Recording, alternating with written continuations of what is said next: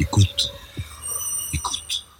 Bonjour, mon invité aujourd'hui est Pascal Lamy, ancien commissaire européen, ancien patron de l'OMC, actuellement président de la Fondation de l'Or et également du Forum de Paris sur la paix. Alors, Pascal, on a un peu l'impression quand même que l'Europe, la mondialisation, tout ceci est en crise du fait euh, du Covid, de la guerre en Ukraine, que la paix est pour le moins mal menée. Euh, on parle même d'un arrêt de la mondialisation, un retour vers une sorte de régionalisation. Est-ce que euh, les combats qui ont été les tiens depuis très longtemps, l'Europe, la mondialisation, sont en panne? Il y a, il y a danger, euh, non pas pour la mondialisation, qui, on y reviendra, évolue, bouge, mais à mon avis, on n'est pas parti pour la démondialisation. Euh, sur l'Europe, je trouve que la crise actuelle la met vraiment au défi. Et je pense que l'invasion de l'Ukraine par la Russie euh, crée une situation dans laquelle l'Europe sortira, soit affaiblie, soit renforcée. Et aujourd'hui, euh, je ne sais pas si ce sera l'un ou l'autre. Alors, tu as raison, le monde d'aujourd'hui est un monde en crise. Euh, elles se sont accumulées depuis en gros une dizaine ou une douzaine d'années, hein, depuis la crise financière de 2008, la guerre en Irak, les conséquences notamment en Europe sur les mouvements migratoires, le Covid, l'invasion de l'Ukraine avec les conséquences que ça a non seulement sur le théâtre européen, comme on dit, mais dans le monde, parce que la vérité oblige à dire qu'aujourd'hui, c'est une crise notamment en raison de l'impact sur les prix d'énergie, sur les prix alimentaires. Tout ceci, de mon point de vue, est une sorte d'accumulation euh, d'un système euh, qui s'est déréglé et que j'interprète euh, simplement comme une bascule d'un système dans lequel, entre les années 90 et les années 2010-2015, la, géoéconomie avait pris le dessus sur la géopolitique, étant entendu que, quand on regarde l'histoire de l'humanité, la géopolitique est parfois beaucoup plus importante que la géoéconomie, même si c'est une composante, quand on est rentré dans une période dans laquelle la géopolitique a repris la main, en quelque sorte, sur la géoéconomie, et on voit ça dans tout un tas de manifestations sur le plan économique, sur le plan commercial, sur le plan technologique, sur le plan politique, sur le plan culturel, sur le plan stratégique, même si, et je termine cette réponse un peu longue euh, par là où j'ai commencé, même si euh, je ne crois pas à la démondialisation ni à la déglobalisation. Je pense que le capitalisme de marché reste le système dominant sur cette planète, euh, qu'au cours de cette période, il s'est plutôt renforcé, même si il est secoué par des crises qui sont intrinsèques à son fonctionnement, et dans le caractère intrinsèque du fonctionnement du capitalisme de marché, il y a euh, l'expansion des marchés, il y a euh, le progrès technologique euh, qui s'accélère extraordinairement, notamment dans la digitalisation, dans les biotechnologies, dans les nanotechnologies, et que tout ceci fait que ce monde reste maillé par des infrastructures économiques et technologiques qui sont en voie d'expansion mondiale, même si, euh, pour reprendre une image un peu simpliste, les superstructures politiques sont aujourd'hui un peu dépassées. On est un peu, euh, au fond, un système à la Polanyi, où euh, euh, l'économie et la politique se sont de nouveau désencastrées. Euh, passons, revenons à, l'Europe. Euh, cette guerre lancée par la Russie contre l'Ukraine peut semble avoir deux effets. D'une part, une relative unité européenne, qui fait suite d'ailleurs à une relative unité européenne pendant le Covid-19, cinq séries de sanctions adoptées par les 27, qui ont aussi résisté à l'épreuve du Brexit, donc plutôt une sorte de solidité de l'Union européenne, malgré quelques petits désaccords mais légers. Et en même temps, on a l'impression que c'est aussi par rapport au rêve d'une Europe de la défense, d'une autonomie stratégique européenne, que ces rêves se sont dissipés face à la violence de la Russie et que c'est un retour au bercail américain. Donc est-ce qu'il va sortir de ceci une Europe plus forte ou une Europe plus forte mais totalement otanisée? Je ne sais pas, euh, mais je pense que tu as raison, les, deux hypothèses sont là. Euh, Poutine euh, pousse les Européens dans les bras des Américains, et les Américains et les Européens poussent Poutine dans les bras des Chinois. Et donc il y a une composante européenne dans ce processus géopolitique. Il ne faut pas oublier la composante supérieure qui reste la rivalité sino-américaine. Est-ce que l'Europe sortira renforcée sur le plan de la sécurité et de la défense? Euh, Certains le souhaitent. En tout cas, c'est la position, disons, traditionnelle de la France. Euh, on n'est pas du tout sûr de la position allemande à ce stade, qui reste quand même très très pénétrée euh, d'un rêve transatlantique dans lequel il n'y a pas de différence entre la sécurité euh, des États-Unis et la sécurité de l'Europe. Et à vrai dire, aujourd'hui, sur le terrain militaire en Ukraine, ça n'est pas l'Europe qui opère, c'est l'OTAN. Hein, et donc on est bien dans un cas où, au fond, l'Europe est otanisée. Est-ce que ceci est durable? Ça dépendra un peu de ce qui se passera aux États-Unis.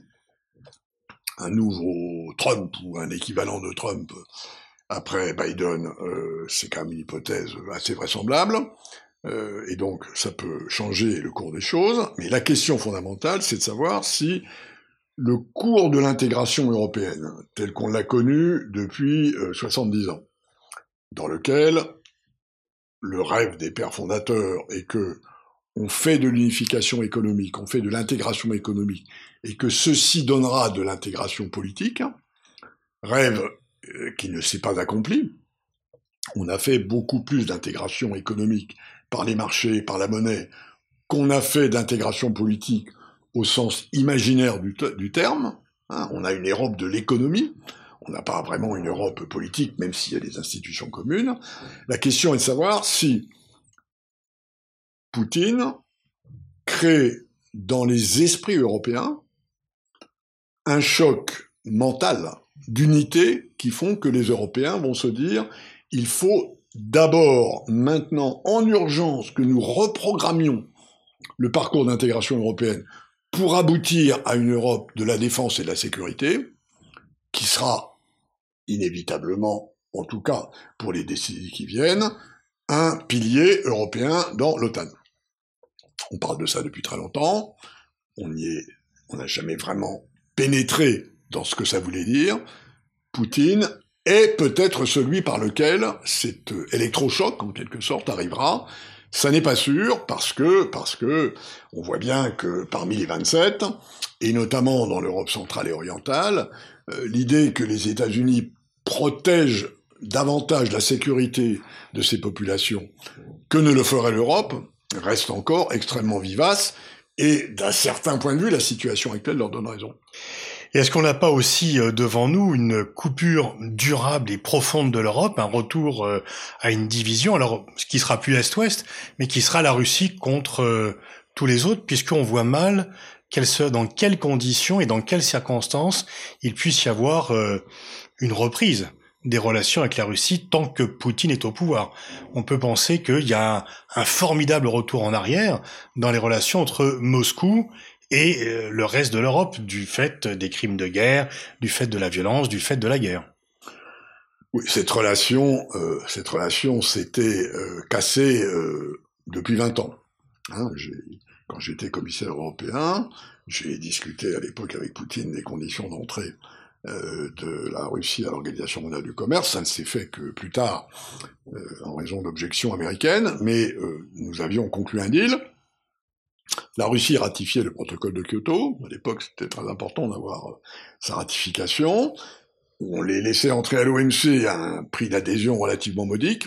Et derrière, on négociait une zone de libre-échange entre la Russie et l'Union européenne.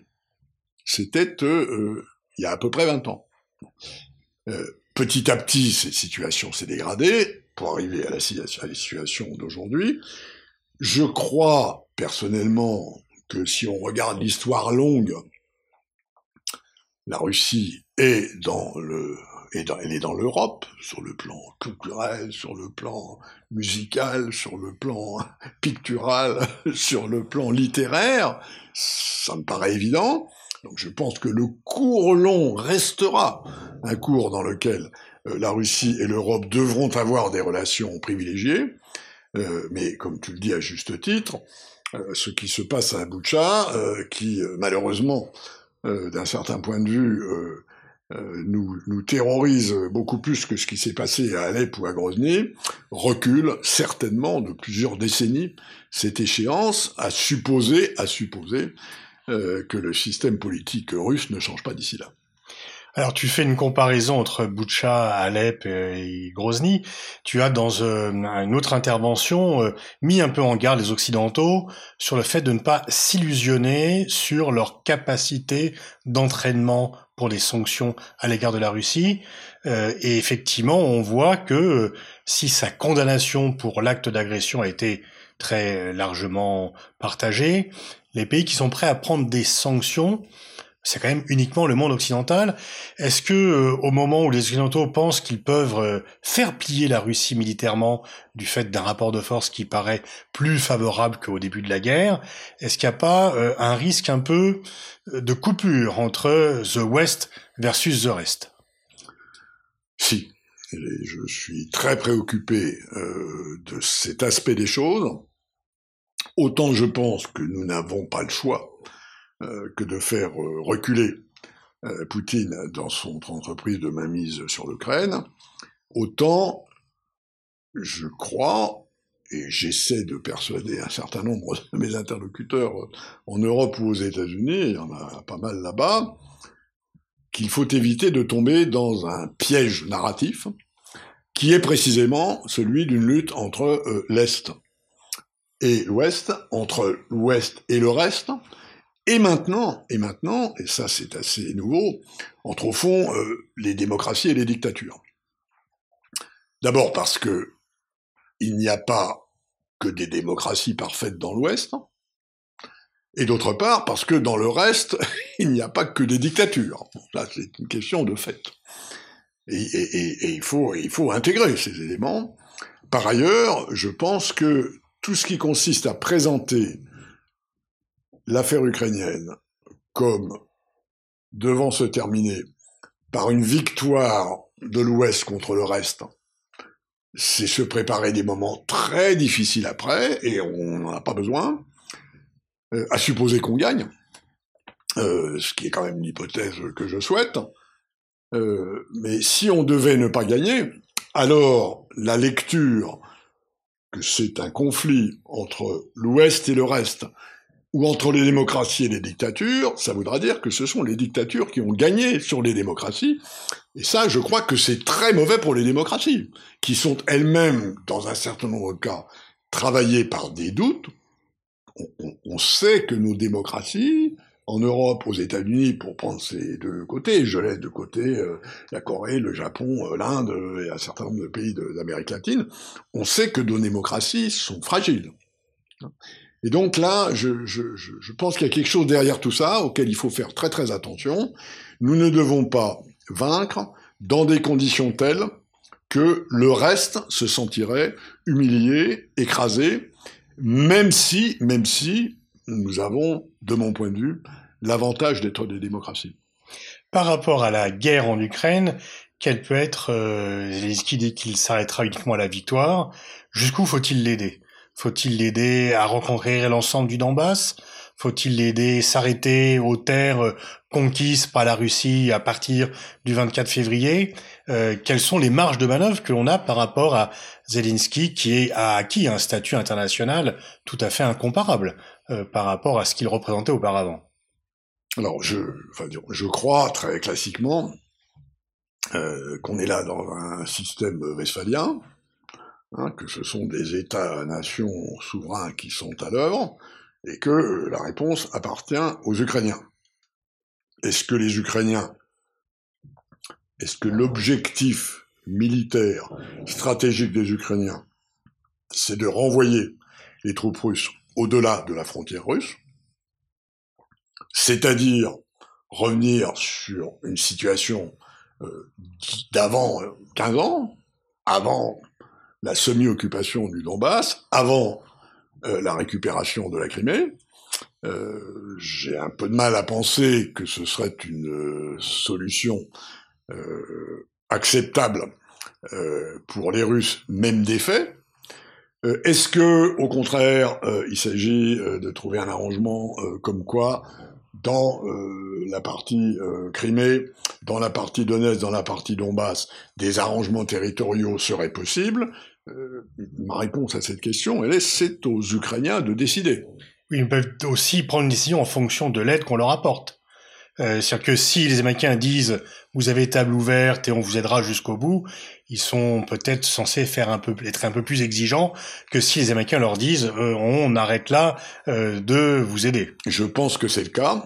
Et pour revenir à ta question qui précédait euh, à juste titre sur l'Europe, je pense que la réponse à cette question est entre les mains américaines et ukrainiennes.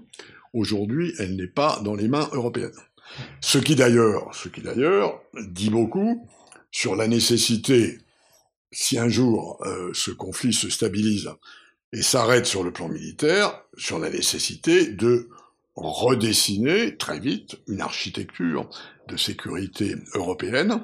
Euh, je suis de ceux qui pensent que les, les, les, paix qui ont le plus duré sont ceux qui ont été préparés pendant les guerres. Et qu'à l'inverse, euh, les paix un peu, un peu comme par exemple celle qui a suivi la Première Guerre mondiale, euh, n'ont pas duré très longtemps. Donc je pense que c'est maintenant, c'est maintenant, que nous devons, entre Européens, entre Européens, recommencer à réfléchir à une architecture de sécurité européenne qui inévitablement posera la question euh, de l'Ukraine, euh, de la Géorgie, de la Moldavie, euh, pour ne pas parler des Balkans, dont nous savons que c'est encore une zone très instable. Alors on parle beaucoup en sorte de compensation ou de, de, faire une procédure accélérée de l'adhésion de l'Ukraine à l'Union européenne. Est-ce que l'Union européenne, que peut supporter une intégration rapide de l'Ukraine? Et est-ce que aussi on laisse à la porte d'autres pays qui sont également candidats? Comment peut euh, se, placer la question de, des futurs élargissements européens? C'est une affaire très compliquée euh, parce que euh, l'expérience des dernières adhésions, en gros l'Europe centrale et orientale, qui ont été pourtant longuement préparées, euh, ça a quand même duré euh, une bonne quinzaine d'années, euh, nous ont montré que, à bien des égards, ces pays, politiquement, culturellement, n'étaient pas prêts à rentrer dans l'Union européenne comme ils sont rentrés, euh, je parle pas seulement des, pères fondateurs, les, six du début, mais même des pays nordiques comme euh, la Suède, le Danemark, euh, l'Irlande, la Grande-Bretagne avant qu'elle en ressorte. Donc, un, c'est très compliqué, ça prend beaucoup de temps. il faut vérifier qu'on est d'accord sur plein de choses, y compris au niveau technique. Et ensuite, il y a une catégorie de pays candidats dans lesquels il faut pas oublier qu'il reste la Turquie. Il n'y a pas seulement euh, le problème d'un certain nombre de pays des Balkans, maintenant le problème de l'Ukraine, euh, il y a la Moldavie, il y a la Géorgie, et donc je suis un peu tenté par cette idée de d'Enrico Letta qu'il a, qu'il a remis sur le tapis. Il est président du conseil d'administration de l'Institut Jacques Delors à Paris, avec deux sœurs, une à Berlin et une à Bruxelles, euh, qui est de, au fond, un espèce de remake euh, de cette notion de confédération. Euh, lancé par Mitterrand qui avait été au début des années 90. Jacques et par conséquent François Mitterrand au début des, des années 90 et qui n'avait pas marché. Pourquoi? Parce que elle avait donné l'impression que cette confédération un peu lâche allait remplacer le processus d'intégration européenne. Et je crois qu'effectivement, s'il s'agissait d'agiter le concept de confédération pour remplacer l'Union européenne, ce serait, une, ce serait une erreur et ça ne devrait pas marcher.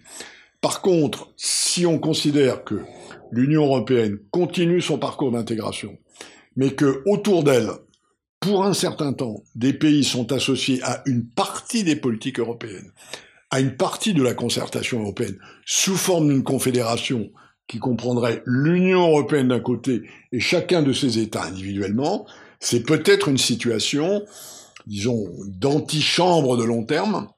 Et de nouvelles géométries variables, finalement. Euh, enfin, ce serait une géométrie variable dans euh, le processus d'approche de l'Union mmh. européenne. Mmh. On pourrait d'ailleurs très bien concevoir que la Suisse euh, en ferait partie, ou la Norvège, même si j'ai le souvenir du temps où j'étais directeur de cabinet de l'ordre, d'avoir beaucoup travaillé sur l'espace économique européen, pour avoir vu la Norvège et la Suisse le refuser, euh, pour des raisons euh, à la fois culturelles et économiques. Mais disons, je, je pense que il faut réfléchir à un système dans lequel c'est pas tout ou rien. Et si c'est de l'adhésion, euh, faire très attention à ce que des adhésions trop rapides se vengent par la suite et des adhésions trop longues créent une frustration qui est propice à des mouvements nationalistes qui qu'on trouve quand même traditionnellement assez bien dans cette partie de l'Europe. Tu as évoqué euh, deux, deux choses au cours de tes réflexions euh, précédentes. D'une part, la rivalité sino-américaine, qui est euh, l'enjeu, enfin peut-être plus important encore à l'avenir que celle entre Washington et Moscou. Et puis cette nouvelle division du monde. Est-ce que le danger n'est pas à ce que l'on passe effectivement à une nouvelle division, non pas l'Ouest contre le reste, mais en tous les cas, ce qui sur le papier peut paraître tentant, la coalition des démocraties par rapport à l'axe des pays autoritaires, et avoir quelque chose, on aurait du mal à sortir. Et est-ce que là, l'Europe n'a pas un rôle? Parce que l'Europe, dans un premier temps, était quand même réticente à acheter cet agenda euh, d'une coalition des démocraties. Est-ce que l'affaire ukrainienne peut la faire céder finalement et donner raison à Biden? Très bonne question. Euh, et encore une fois, je, je ne suis pas sûr de la réponse que donneront les faits à cette question. Je sais ce que je souhaite. Euh, je, ne souhaite pas, par exemple, que l'Europe s'aligne avec les États-Unis dans l'intégralité de la politique américaine vis-à-vis de la Chine. Euh, je, je, pense que les Américains sont maintenant convaincus que la Chine est une menace majeure pour leur sécurité. Euh, je ne crois pas que ce soit le point de vue des Européens. Je crois que nous ne pouvons plus penser un monde organisé sans la Chine, qui est devenue une puissance euh, dont la taille, euh, à la fois sur le plan démographique et économique, est désormais incontournable. Je ne suis pas sûr que la version actuelle euh, de la gouvernance chinoise sera encore celle qu'elle est dans 40 ou 50 ans. Et donc, je plaide, en quelque sorte, et l'Institut Jacques Delors à Paris a publié un gros papier à la fin de l'année dernière sur une sorte de voie européenne entre les États-Unis et la Chine. Alors, il n'est pas question d'être équidistant, euh, mais il est question euh, de ne pas être aligné. Hein. Et je pense qu'il y a là une veine européenne à exploiter, et que si nous souhaitons que le monde de demain soit un monde moins dangereux, euh, comme il l'a été en quelque sorte aux alentours des années 90, les, autour, des années 90, le monde s'est en quelque sorte pacifié pour un moment. Nous sommes revenus dans un monde qui est, qui est plus dangereux qu'il ne l'était, et je considère que l'aggravation de la rivalité sino-américaine rendra ce monde encore plus dangereux, y compris pour nous Européens. Et donc, ce que je souhaite, c'est que cette notion d'autonomie stratégique européenne, cette notion de ce qu'on appelle à Paris la souveraineté européenne, mais enfin, on appelle ça autonomie stratégique parce que les autres sont pas forcément aussi familiers que nous de ce concept de souveraineté, je pense que ça doit rester, ça doit rester un axe de la construction européenne et que euh, Poutine nous dit en quelque sorte que euh, c'est notre devoir pour demain. l'affrontement sino-américain inéluctable ou comment l'éviter? Je crois que je crois qu'il l'élément stabilisateur restera euh, l'intégration économique.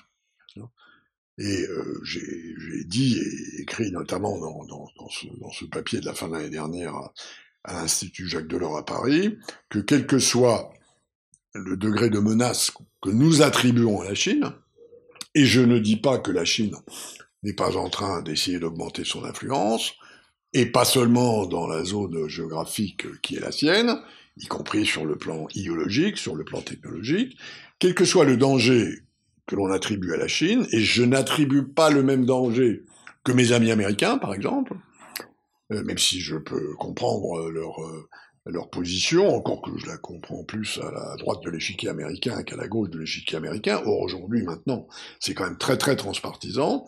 Je considère qu'une Chine déglobalisée est plus dangereuse qu'une Chine globalisée. Autrement dit, il y a encore des bénéfices à tirer de l'intégration économique, et je continue à penser, même si euh, dans mes débats, et notamment ceux que j'ai eus avec Nicole Bisotto pendant longtemps, elle disant tu te trompes complètement, euh, la géopolitique l'emportera toujours sur la géoéconomie. Et moi disant oui, mais regardons quand même la géoéconomie, c'est meilleur pour la paix que la géopolitique, les, les derniers temps ne m'ont pas donné raison. Je reste quand même persuadé que il y a dans l'intégration économique, il y a dans la globalisation économique des éléments euh, d'interdépendance qui sont plus propices à la paix et moins à la guerre que dans un monde totalement dominé par la géopolitique. Merci euh, Pascal pour cette conclusion.